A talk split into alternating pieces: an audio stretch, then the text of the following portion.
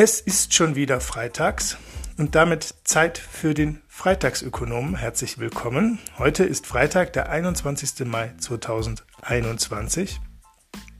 Zum ersten Mal im Freitagsökonomen gibt es einen Gast. Nein, er ist viel mehr als ein Gast. Er ist mein lieber Kollege Professor Dr. Andreas Fieber, genauso wie ich an der Technischen Hochschule Rosenheim tätig. Er ist Experte für Nachhaltigkeit und insbesondere Nachhaltigkeit im Finanzwesen.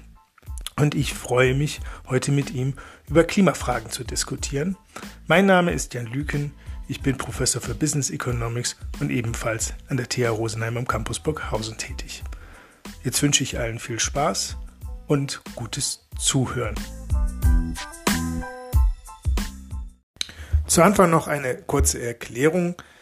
Der Andreas ist heute bei mir im Podcast, weil wir uns gestern in einer Online-Diskussion bei der ICORO-Messe ziemlich verquatscht haben. Die Studierenden, die das ganz toll organisiert haben, haben uns insgesamt sieben oder acht Fragen vorher auch noch mitgeteilt und wir haben uns Antworten überlegt. Wir sind aber überhaupt nicht fertig geworden. Und drei sehr wichtige Fragen die konnten wir nicht mehr innerhalb der Zeit beantworten und daraufhin kam dann die Bitte, dass wir die doch oder die Anregung vielmehr, dass wir die doch in einem Podcast besprechen konnten und dieser Bitte sind wir jetzt heute gerne und mit viel Spaß nachgekommen. Das zur Einordnung. Daher kommen die drei Fragen, über die wir heute sprechen werden.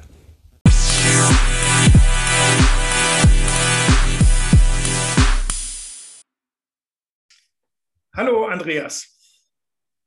Jan, grüß dich. Ähm, freue mich. Vielen Dank für die Einladung zu deinem Podcast. Bin schon gespannt auf deine Fragen. Ja, das hat uns die äh, Studierende von der ICORO-Messe schön angeschafft, dass wir jetzt hier mhm.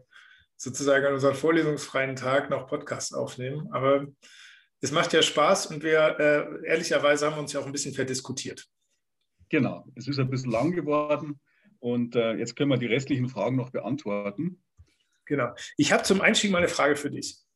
Mhm. Ich habe mich damit beschäftigt, oder mich hat beschäftigt, was würde es eigentlich kosten, wenn ich versuchen würde, meinen CO2-Footprint, den ich über mein Leben lang hatte, den wieder gut zu machen. Das kann man jetzt Ablasshandel nennen oder wie auch immer, aber was, mhm. was müsste ich denn tun, um das zu neutralisieren?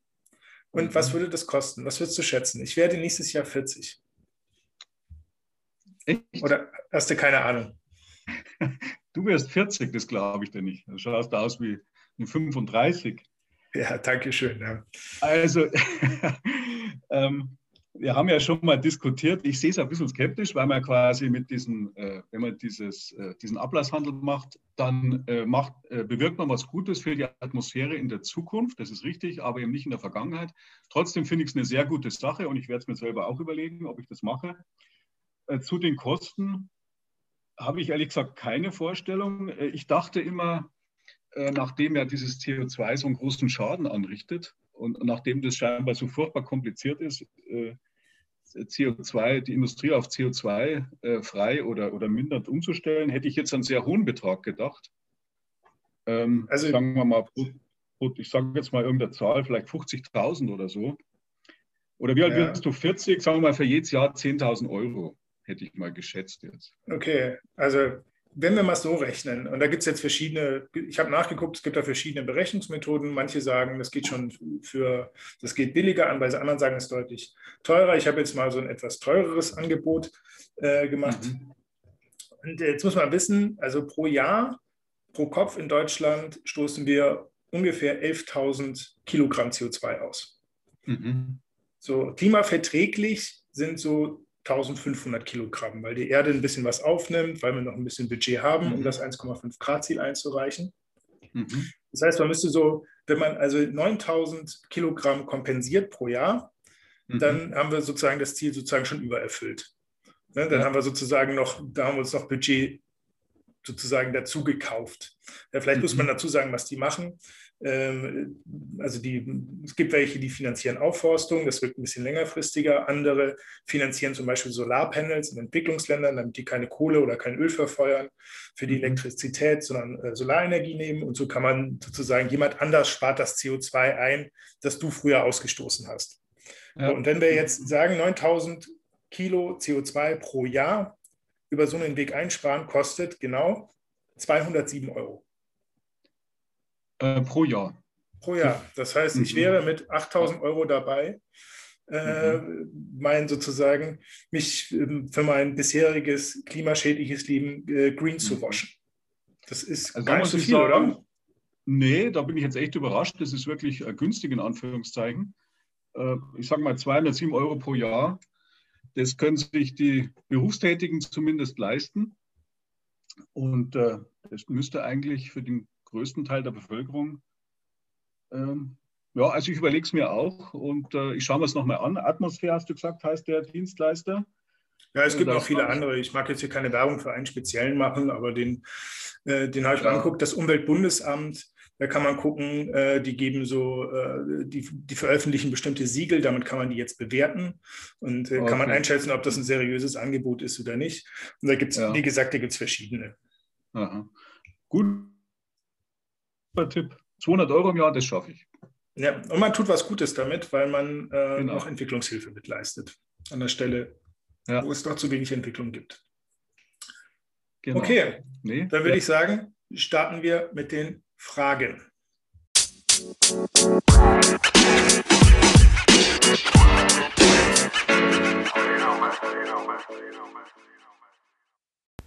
Frage 1. Was ist Ihrer Meinung nach der Energieträger der Zukunft? Ist es Elektrizität bzw. E-Mobilität? Ist es Wasserstoff oder ist es etwas ganz anderes?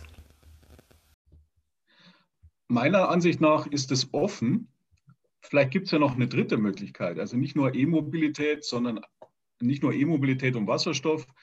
Ähm, vielleicht gibt es noch, äh, vielleicht kann man äh, synthetische Kraftstoffe entwickeln, die umweltfreundlich sind ähm, und die man eben dann auch in klassischen Verbrennungsmotoren äh, verwenden kann. Am wichtigsten ist es für mich, äh, dass man offen ist bei dem Ganzen. Ja? Also sich nicht frühzeitig auf irgendeine Technologie festlegen, ähm, ein schönes Beispiel ist dieser, die Entwicklung von dem mRNA-Impfstoff, der jetzt über BioNTech äh, verimpft wird. Ähm, habe ich neulich ein Interview gelesen in der Zeit. Äh, und zwar, der wurde quasi zufällig entdeckt, 1999, von dem Biochemiker Ingmar Hör, heißt er, äh, bei einem Experiment an Mäusen. Ja? Und äh, der hat dann auch das Unternehmen CureVac gegründet, aber die haben noch keine Zulassung für den Impfstoff. Deswegen äh, wird der Impfstoff äh, hauptsächlich mit BioNTech in Verbindung gebracht. Also was ich damit noch sagen möchte, man, man, wir wissen nicht, was in 10 oder 20 Jahren up-to-date ist. Also wir sollten offen sein, mehrgleisig fahren und wie gesagt offen für neue Entwicklungen sein. Ja, ich, ich sehe das tatsächlich genauso wie du.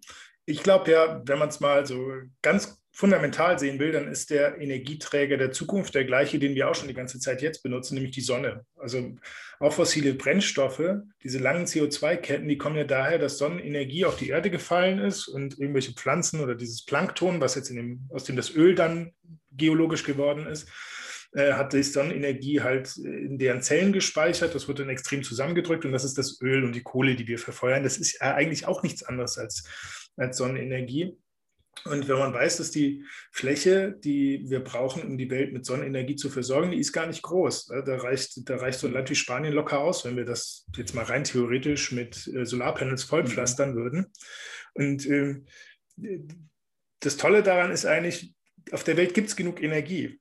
Und die, die gibt es umsonst, weil die Sonne scheint umsonst.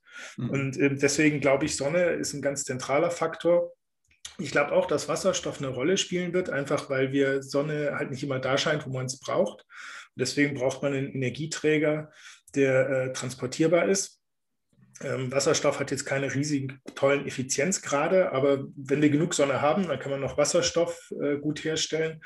Und äh, insofern glaube ich, dass das zukunftsträchtig ist, vor allem weil das auch für Länder ein Entwicklungsmodell oder ein Businessmodell bieten kann, ähm, die das haben, was man für die Herstellung von Wasserstoff braucht, nämlich Wasser und Sonne und ähm, die das auch dringend nötig haben.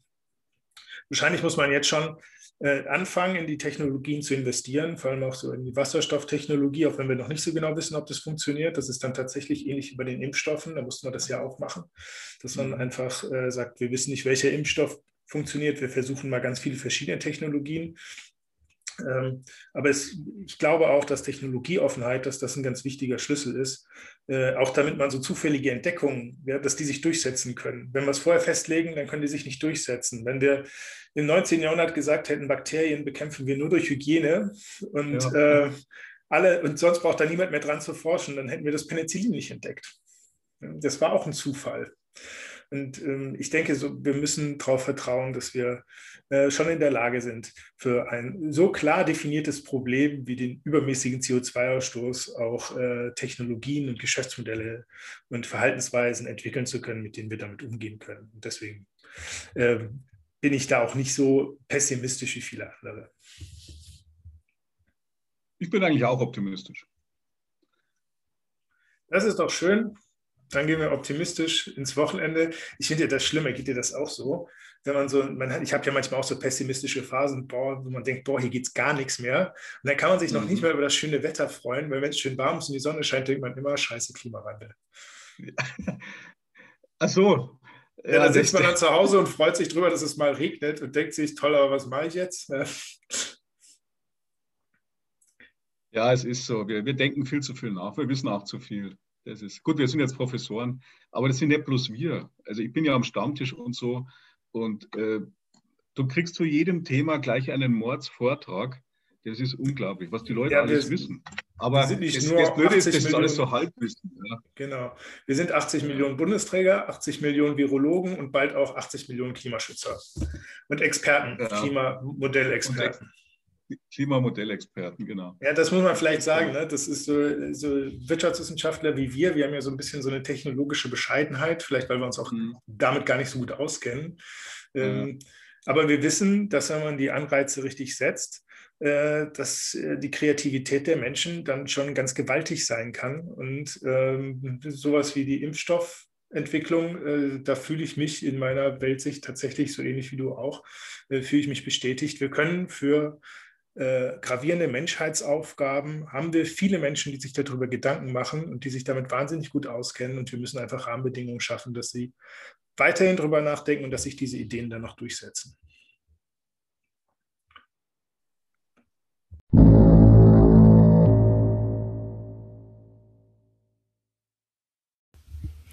Frage 2.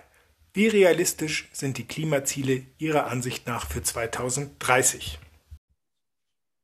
Die Klimaziele für 2030 oder jetzt dann äh, für 2050, die sind also sehr ehrgeizig, äh, sehr ambitioniert, aber meines Erachtens sind sie schon erreichbar.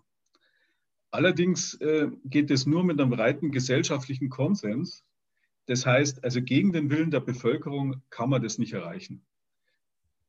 Also beispielsweise, ich, ich komme mal noch zu anderen Punkten, aber ein Beispiel wäre eben, so ist zumindest ein, ein, großer Teil der Meinung, die, die, Klimaziele können nur erreicht werden, wenn jeder sein Verhalten drastisch ändert. Ja, und da gibt es also verschiedene Bereiche. Ich nenne mal einen, äh, Ernährung, ja, zum Beispiel weniger Fleisch, weniger Milchprodukte. Das kann, das ist natürlich für den Einzelnen wäre es gut, weil für den ist es eigentlich gesünder, aber es schmeckt halt gut. Ja. Ähm, und man würde dann die, äh, man spart sich dann die, die, Produktion von Milch und die Produktion von Fleisch mit, mit den allen negativen Folgen. Aber sowas kann ihm der Gesetzgeber nicht anordnen. Ja? Also man kann jetzt nicht beschließen, ähm, der Herr Huber isst nur noch dreimal die Woche Fleisch oder Wurst. Ja, Wurst ist ja auch Fleisch. Also das geht halt nicht. Der Gesetzgeber kann das durch Fördermaßnahmen oder durch Besteuerung ein bisschen beeinflussen. Aber letzten Endes muss, der, muss die Bevölkerung überzeugt sein und das freiwillig umsetzen. Anders geht es nicht.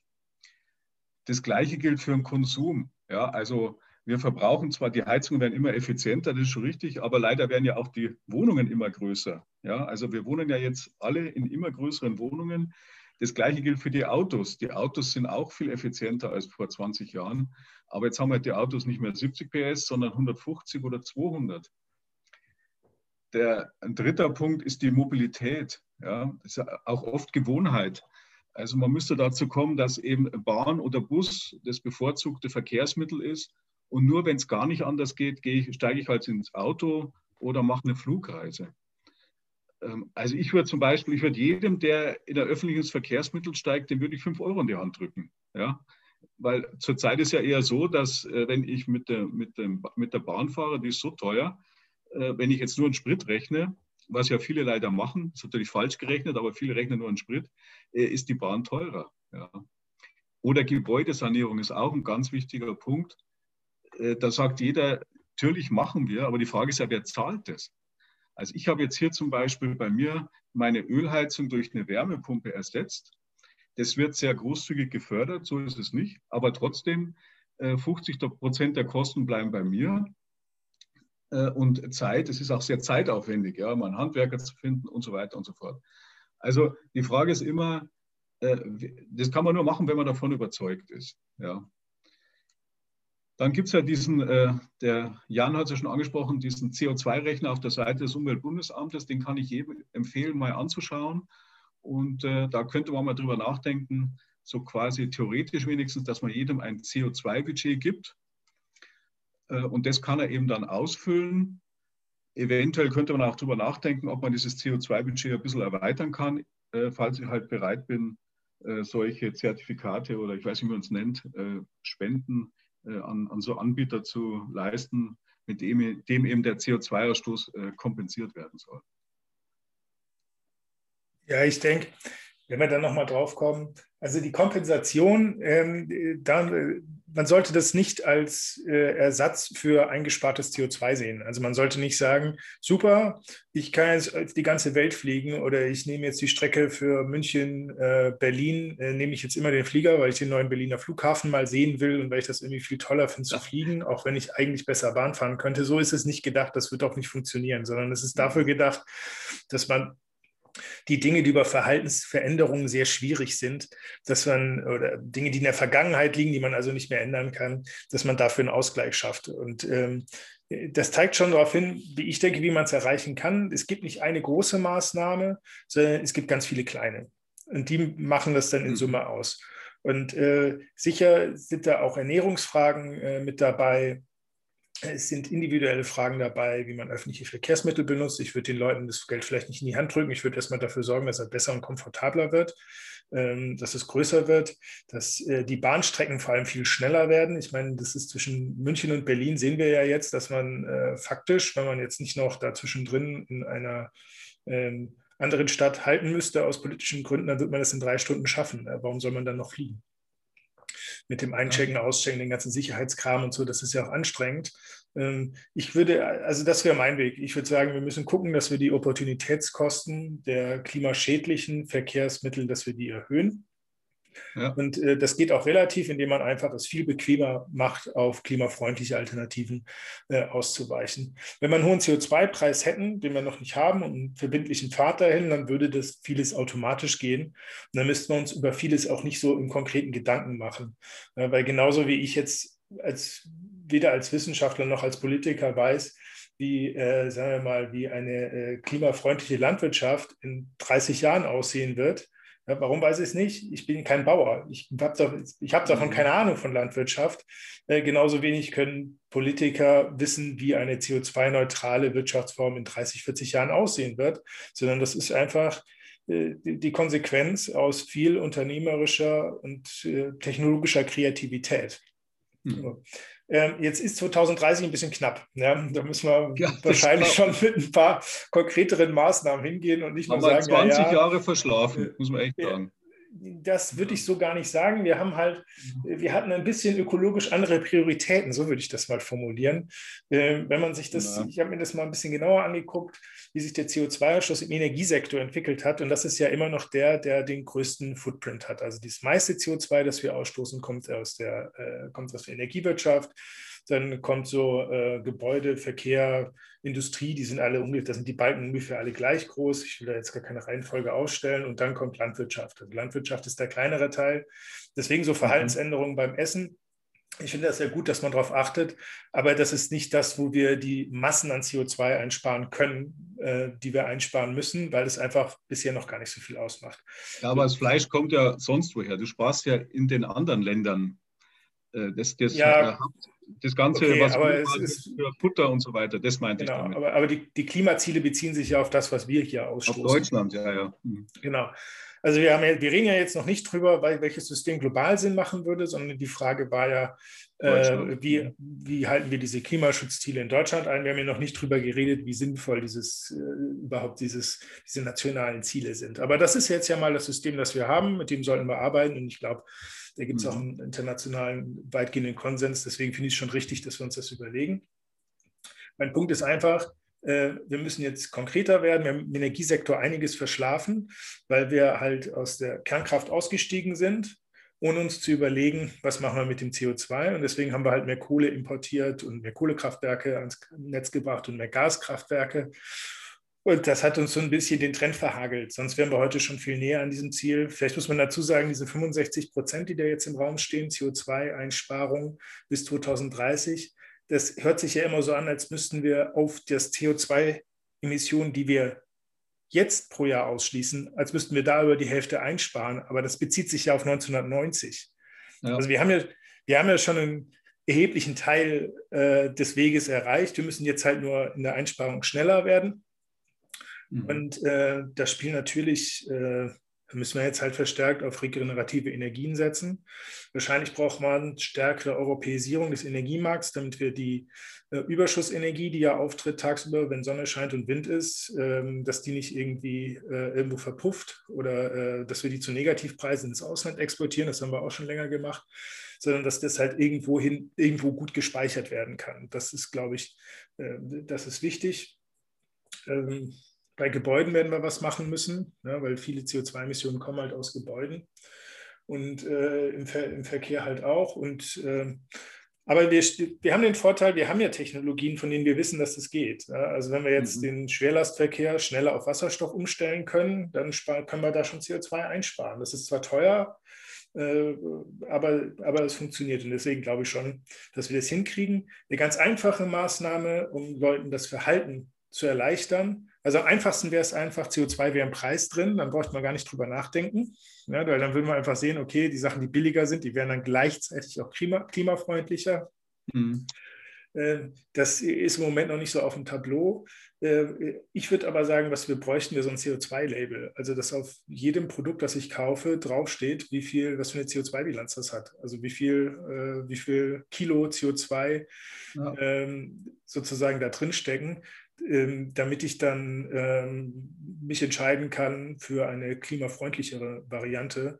Und äh, ich finde die Analogie zur Covid-19-Pandemie auch gut, weil wir haben ja gesehen, wir kriegen das Problem jetzt mit zwei Variablen in den Griff.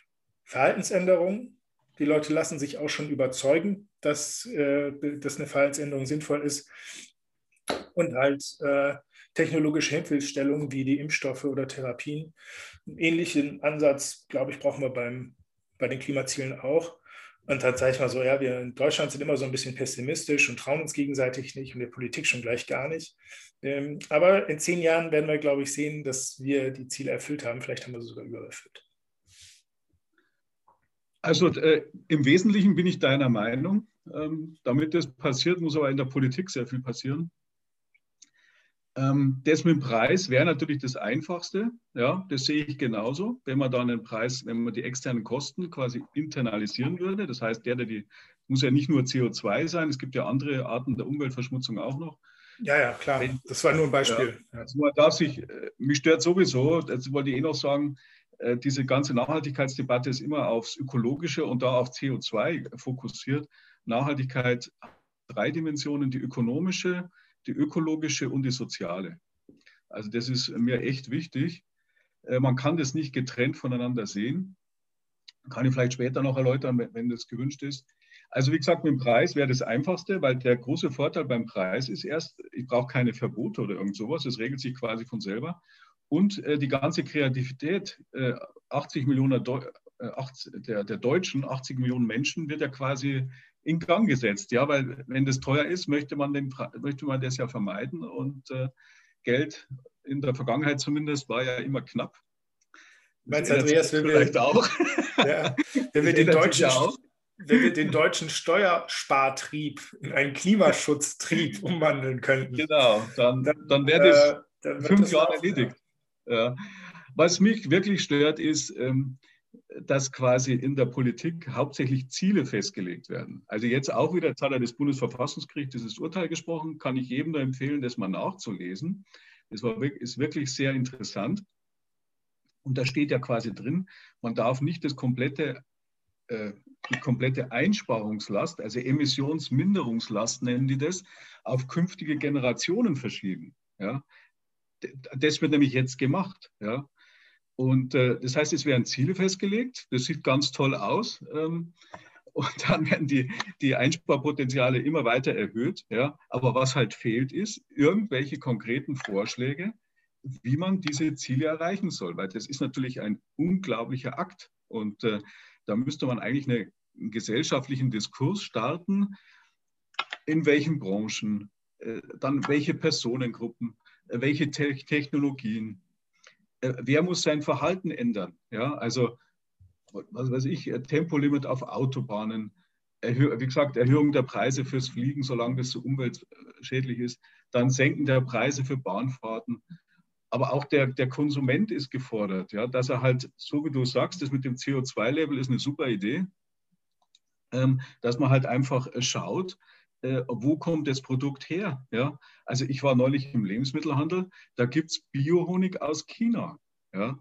Das ist ja ein Witz. Ich meine, das kann schon sein. Ich, ich unterstelle jetzt mal, dass das in China unter biologischen Kriterien angebaut wird, von mir aus, ja. Aber das muss ja von China erst hierher nach, äh, wo waren das, nach, äh, nach Wasserburg, ja. Das ist, also, das, wenn man unter CO2-Gesichtspunkten sieht, ist das ein absoluter Wahnsinn.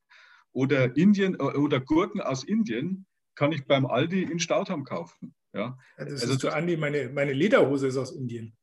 Ja, also jetzt im Ernst, oder? Nee. Ja, doch wirklich. Die habe ich mir als, als wissenschaftlicher Mitarbeiter gekauft, da war ich gerade zugezogener, da kannst du, da, da hast du keine, kein Geld für so ein, für so, für so ein äh, handgemachtes Familienerbstück. Ja, dann kauft er jetzt eine gescheite. Dann kauft er jetzt eine gescheite, irgendwann gibt es da wieder ein, ein Volksfest. Also ja, dann, ich will damit aber dann muss sagen, ich mich ja entscheiden, will ich CO2-Kompensation machen oder eine Lederhose? Ja, also ich will nur sagen, der, der Konsument hat schon auch eine Marktmacht, ähm, dass man halt schaut und kauft einfach das Billigste. Also ich will mich jetzt nicht selber loben, aber ich habe die Wärmepumpe, habe gesagt, die muss aus wenigstens Europa produziert sein, die ist sogar in Deutschland produziert. Und jetzt habe ich, äh, hab ich eine Wallbox in Auftrag gegeben die ist in Deutschland produziert. Ich meine, natürlich kann man da irgendwas aus China kaufen oder aus Asien, äh, was die Hälfte kostet, aber dann, ist der, dann sind irgendwelche Sicherheitsvorschriften nicht erfüllt und so weiter, weil irgendwo muss man ja die Kosten einsparen. Also der Konsument hat schon eine große Macht. Ja, aber dein Punkt war, dass, es der, dass der Plan fehlt quasi. Ne? Der, der Plan fehlt, es, es gibt keinen Plan. Also die Frage ist ja auch, wer wird belastet? Also wenn ich jetzt die, wir haben ja beide gesagt, CO2-Steuer oder CO2-Preis erhöhen, unterschreibe ich. Hat man ja auch gemacht, äh, jetzt per 01.01.2021. Was hat das für Folgen? Leider nur mit einem zu geringen Preis. Äh, der Benzinpreis an der Tankstelle ist um drei äh, Cent oder was gestiegen. Gut, dadurch sagt dann die Politik, das muss man sich mal vorstellen, auf die Idee muss man erstmal kommen, dadurch werden ja die Fernpendler stärker belastet. Also die, deren Arbeitsweg länger ist als 30 Kilometer. Ja? Gut, was macht man, damit die Armen nicht zu stark belastet sind? Man, man hat jetzt äh, ab 1.1.2021 die Entfernungspauschale für Pendler, die länger als 30 Kilometer unterwegs sind, ähm, erhöht. Ja? Das heißt, die zahlen jetzt zwar einen höheren Preis an der Tankstelle, können aber gleichzeitig höhere Werbungskosten bei der Einkommensteuererklärung geltend machen und sparen halt dadurch Steuern.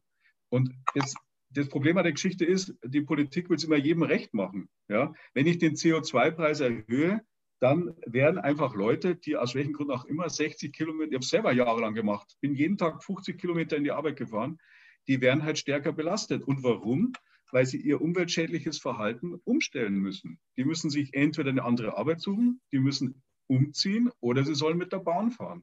Aber was machen wir? Wir erhöhen den CO2-Preis und gleichzeitig erhöhen wir die Entfernungspauschale. Ja. Aber äh, Andreas, ich glaube, verrückt? ganz so negativ ist es nicht. Also ich, ich gebe zu, man kann das, man kann das als verrückt ansehen, aber ganz so verrückt ist es nicht, weil du kriegst diese Entfernungspauschale ja unabhängig davon, welches Verkehrsmittel du benutzt. Das heißt, für äh, einen Pendler, der jetzt an der Tankstelle mehr zahlen muss, lohnt es sich ja trotzdem auf das CO2-günstigere Verkehrsmittel umzusteigen, weil die Bahnpreise zum Beispiel nicht angezogen sind und deswegen äh, Autofahren immer noch relativ teurer geworden ist. Aber warum Insofern, werden die entlastet? Warum, warum ich kann doch das ja, Geld du kannst halt, okay, also nehmen wir mal Müttern meinetwegen. Ich ja, dann nimm mal, nimm, nimm mal das Beispiel Heizkosten. Bei Heizkosten haben wir das Problem ja auch. Das ist wahrscheinlich sogar noch ein bisschen gravierender als jetzt bei den Pendlern. Und äh, da kriegst du es einfach, da fliegt der gesellschaftliche Diskurs um die Ohren. Wenn ja. du sagst, naja, gut, die armen Leute, die sollen halt einen Pulli anziehen. Ja? Ja, die genau. sollen nicht mehr heizen. Da ist es doch besser, wenn ich sage, ich, äh, ich nehme sozusagen das Aufkommen, das ich aus so einem CO2-Preis staatlicherweise habe und nehme davon einen Teil, verteile das sozial um, gebe denen einfach Geld Bin und äh, mache das aber nicht. So war ja auch der Plan. Ja. Genau, man gibt ihnen einfach Geld und die haben ja dann der Anreiz, sich klimafreundlich zu verhalten, bleibt ja gleich, weil man muss das ja. Geld ja nicht in die Heizung stecken, sondern man kann damit ja auch was klimafreundliches machen. So, damit belohne ich halt äh, ja. immer noch klimafreundliches Verhalten, das ist sozialverträglich. Ich denke, daran wird das nicht scheitern. Ja? Das, dafür nee, überhaupt nicht. Da, da bin ich ja auch dafür.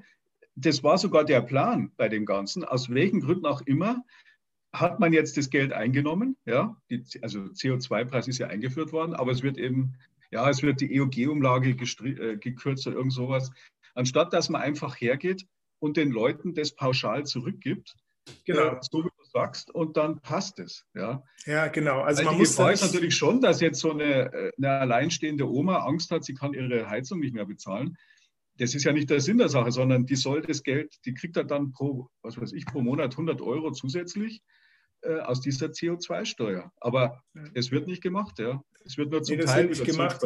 Ja. Ich glaube, manchmal ist das ein bisschen zu einfach. Was mich an der Sache stört, ist die einfachen Lösungen, also die, die sozusagen politisch einfach ähm, zu konzeptionieren sind, ja, wo man sagt, okay, wir mhm. geben euch ein Ziel vor, das ist der CO2-Preis, das ist das maximale Budget, das verschärfen wir noch. Liebe Wirtschaft, seht zu, dass ihr Lösungen findet. Das wird nicht gemacht, weil man, weil man dann irgendwie, ähm, weil das zu einfach klingt, ähm, weil man glaubt, es ist nicht durchsetzbar. Stattdessen sagt man, nee, wir müssen das ganz genau planen, also wählt einen stärker planwirtschaftlichen Ansatz, also ja. oder nennen wir es mal lieber, nennen wir es mal besser, keinen dezentralen, sondern so einen zentral vorgegebenen Ansatz, aber dann mhm. fehlt der Plan. So, ja. Und, äh, ja. Ich weiß jetzt nicht, ob das funktioniert. Also ich würde ich würd immer sagen, ich bin ja jetzt kein großer Freund von Planwirtschaft, aber wenn man was plant, dann sollte man es auch richtig planen und so, dass ja. es irgendwie aufgehen kann. Oder, äh, oder man entscheidet sich halt tatsächlich für die marktwirtschaftliche Komponente, sagt, Leute, wir, haben, wir müssen das jetzt schneller hinkriegen, wir haben zehn Jahre Zeit. Mhm. Ähm, los geht's sucht nach Lösungen. Wir sorgen dafür, dass der, der die beste Lösung findet, dass der ökonomisch massiv belohnt wird. Und ich glaube, das ja. würde also ich halte diese Lösung für besser, aber wenn man meint, man kann das nur planerisch lösen, ja, dann sollte man auch einen Plan machen. Dann sollte man auch einen haben, ja. ja. Und, und, das ist eigentlich meine Hauptkritik, dass die, äh, also ich bin da bei dir, ja, nur so einen CO2-Preis zu erhöhen, ähm, da hast du dann die Widerstände, der, da sagen dann die Wirtschaft, äh, wenn wir das machen, äh, dann sind wir international benachteiligt, weil Timbuktu eben keinen so hohen CO2-Preis hat. Dann sagen die Gewerkschaften, äh, das können wir nicht machen, äh, dann steigt die Arbeitslosigkeit. Also die Widerstände, das ist unglaublich. Da können einem die Politiker auch leid tun, das muss ich auch zugeben. Aber was mich jetzt wirklich stört, ist halt, äh, dass halt, es werden Ziele festgelegt, da schreit jeder Hurra. Ähm, aber es fehlen ja auch die Sanktionen zum Beispiel, gibt es ja auch keine Sanktionen. Ähm, und die eigentliche Arbeit, dass man sich entweder einen Plan überlegt oder man erhöht den CO2-Preis oder ich bin ja offen für alle Lösungen. Ja, es ist mir eigentlich egal. Ja. Die Arbeit, die wird immer rausgeschoben. Ich meine, jetzt haben ja. wir 2021, 2030. Das sind noch, äh, jetzt wenn die Gesetze beschlossen, jetzt ist dann Bundestagswahl, bis da Gesetze beschlossen werden, ja, da ist es 2023, dann sind es noch sieben Jahre. Das ist so kurz und das ist ein Versagen der politischen Klasse, das kann ich nicht anders formulieren. Und ja, einzige sehe ich schon so. Und äh, man kann ja jeder Vorschlag, der gemacht wird, da heißt es dann sofort beim CO2-Preis, das habe ich auch schon gehört in der Diskussionssendung, ganz empört, ja, dann kann die, dann kann die Oma nicht mehr, nicht mehr heizen. Dann hat äh, einer vorgeschlagen, dass man das, äh, die Preise für Inlands, dass man quasi die Inlandsflüge mehr oder weniger so stark besteuert, dass er halt oder, oder die Preise erhöht. Äh, und dann kommt es gleich, ja, dann kann sich eine Familie mit drei Kindern kein, kein Billigticket mehr nach Mallorca leisten und so das sind so, ja, da wird immer, das sind immer so Totschlagargumente. Ja. Ja, einigen wir uns drauf, darum geht es ja eigentlich auch gar nicht. Also es, es ja. ist auch nicht der, ob die Familie jetzt dann nach Mallorca fliegt oder nicht. Das wird das, das wird das, Klima nicht retten. Ja, das ist eine globale Frage und du hast, glaube ich, ein wichtiges Thema noch angesprochen. Die ganze Sache oder dieser ganze Ansatz mit den Klimazielen krankt natürlich daran, ähm, dass äh, wir eigentlich auf alles immer global schauen müssten. Bei dem Klima ist es egal, wo das CO2 herkommt, ob das aus Deutschland kommt, aus Timbuktu oder aus China. Ja.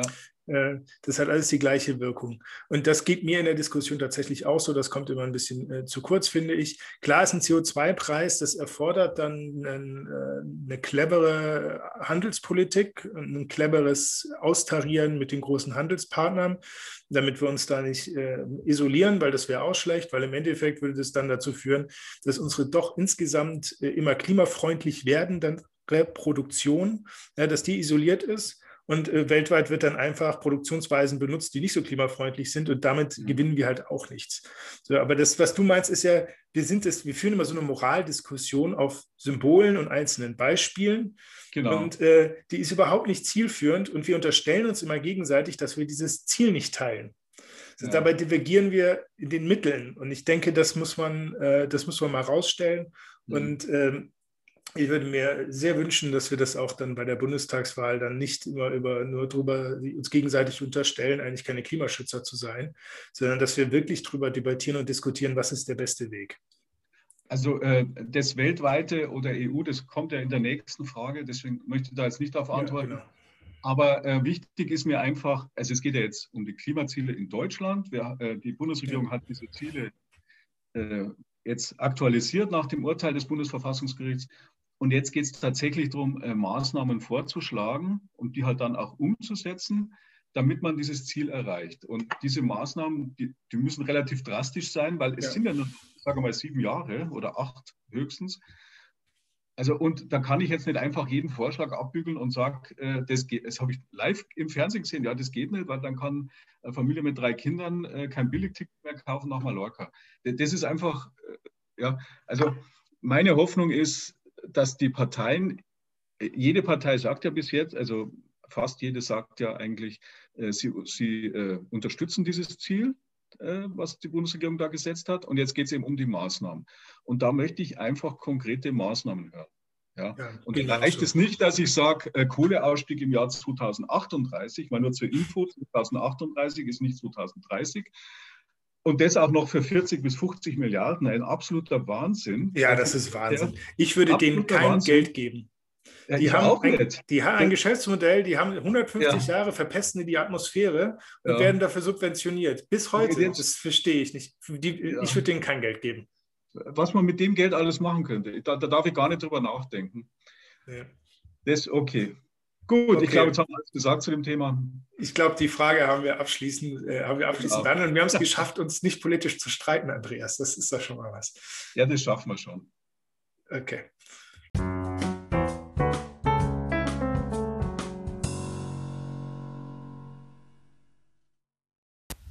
Frage 3.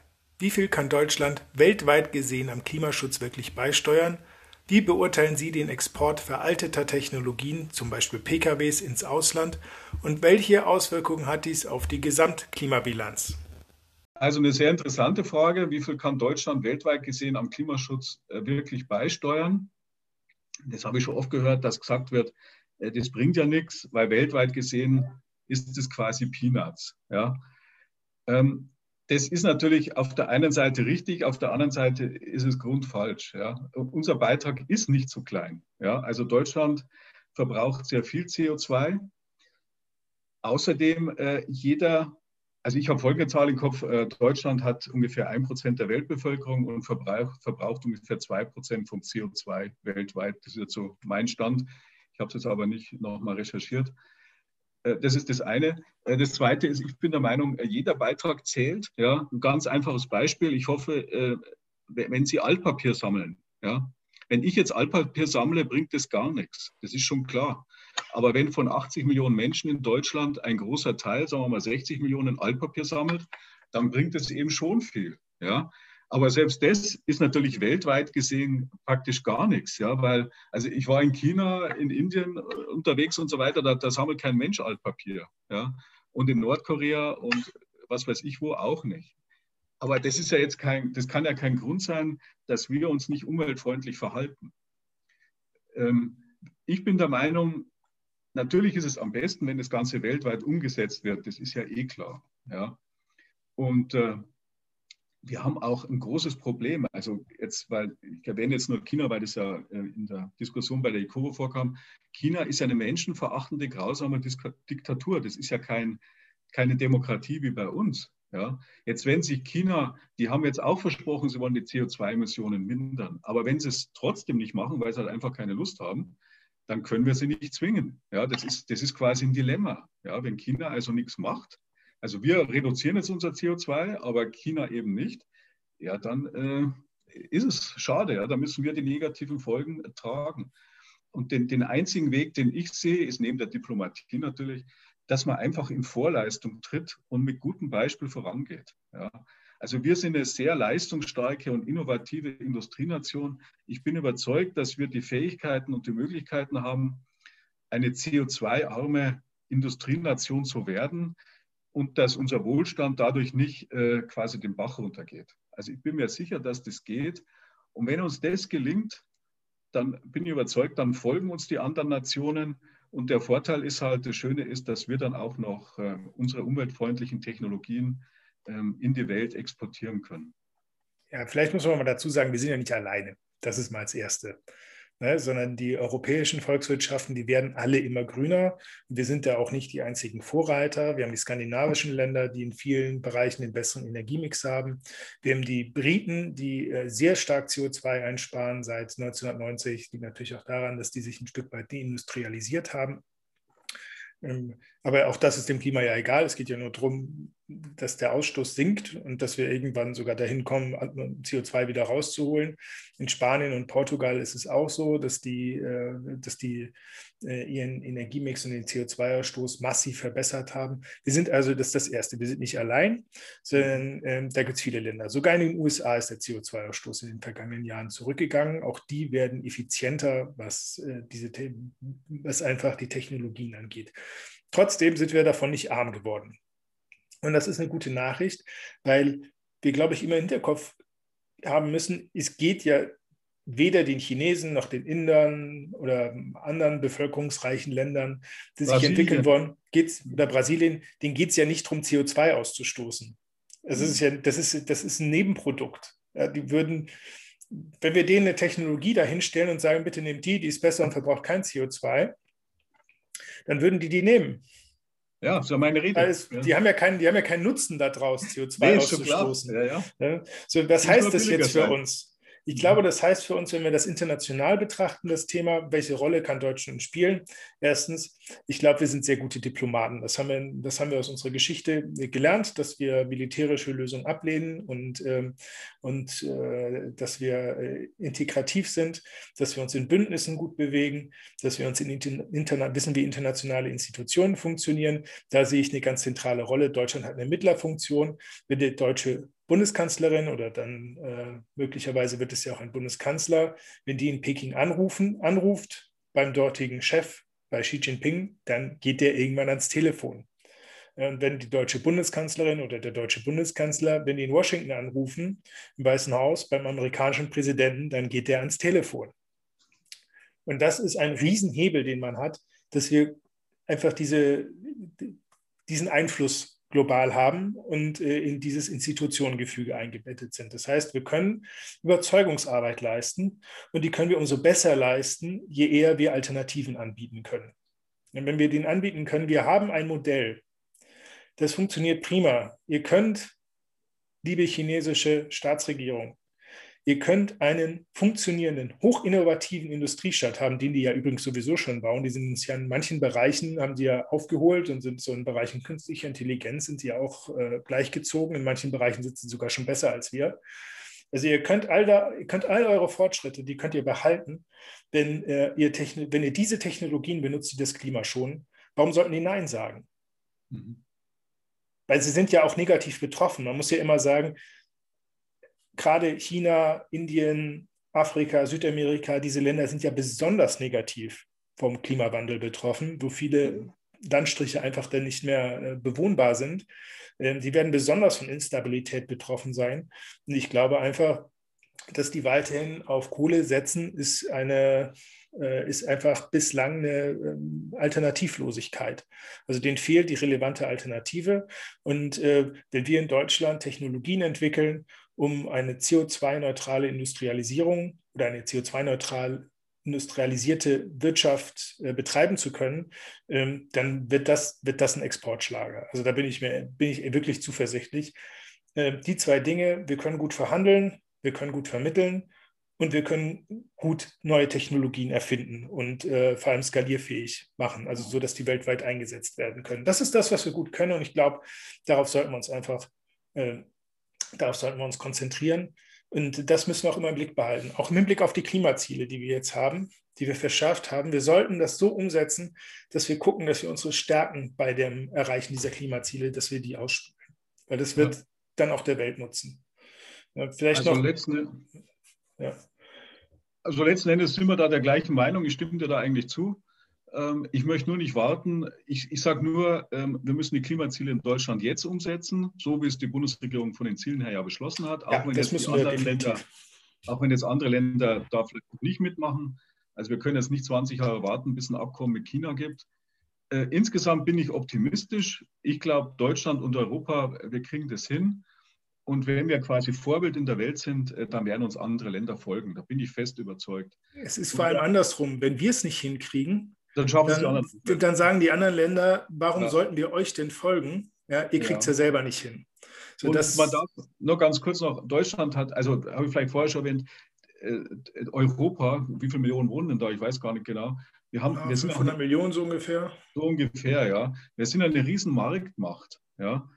Und äh, wenn, wenn die Konsumenten, es passiert ja eh schon, wenn wir darauf achten, was wir kaufen, ja, wenn wir nur noch äh, biologische Waren kaufen oder die halt nach bestimmten Standards erstellt worden sind, dann regelt sich da auch viel über den Markt von selber. Ja? Die Chinesen, die sind ganz clevere Geschäftsleute, die wollen nur Geld verdienen. So wie du sagst auch, ja, wenn die eine alternative äh, Möglichkeit haben, Energie zu produzieren, die, die halt günstiger ist, das muss schon sein, äh, dann machen die das. Ja? Also da bin ich fest überzeugt. Also ich sage mal, auch der Einzelne hat eine Macht. Ja, jetzt man darf jetzt wieder nicht sagen, äh, mein Beitrag bringt doch nichts, sondern es kommt eben darauf an, wenn jetzt von 500 Millionen das 300 Millionen machen, dann hat das eben schon eine Wirkung, eine sehr große sogar. Hat doch eine Wirkung, wenn es nur 50 Millionen machen. Das ist das Tolle an einem dezentralen genau. System wie einer Marktwirtschaft. Auch wenn wenige ein Verhalten ändern, hat ja. es einen Effekt, weil es einen Anbieter geben wird, der dieses Bedürfnis erkennt und es bedient. Genau. Und wenn das ein Erfolgsmodell ist, dann setzt sich das durch.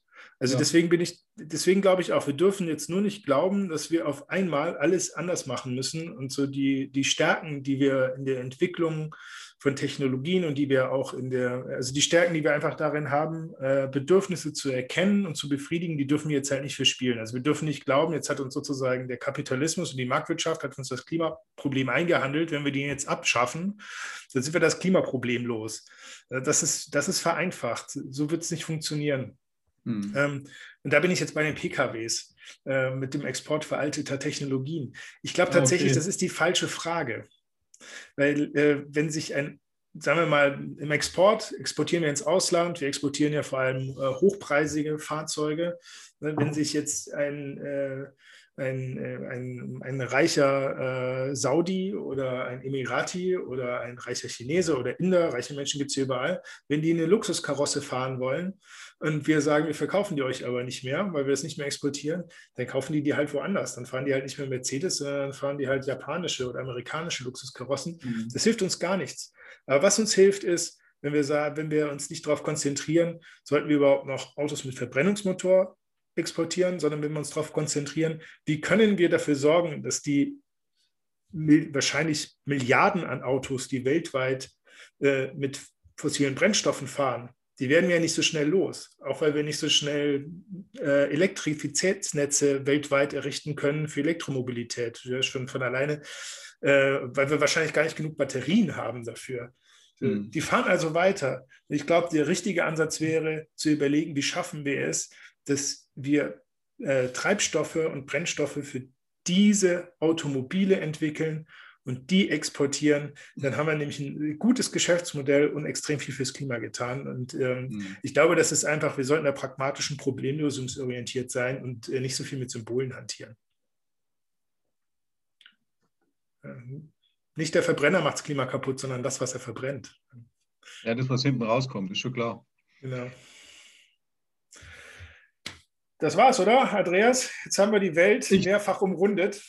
Ich denke auch, äh, wir sind jetzt durch. Ähm, wir haben unsere Meinungen, jeder konnte sich äußern. So weit sind wir gar nicht auseinander, glaube ich. Ja, vom Publikum wir sind ja, Wirtschaftswissen, wir sind ja Wirtschaftswissenschaftler, also von der Denke her sind wir ja ähnlich geprägt.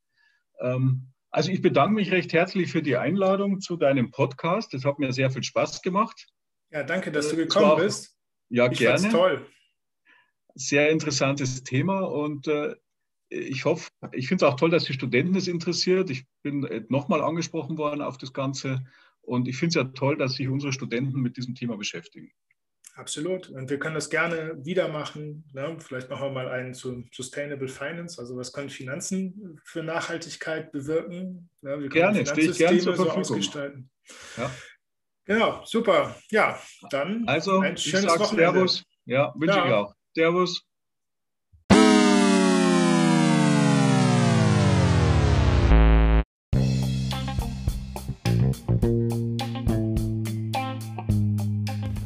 Das war der Freitagsökonom für diese Woche.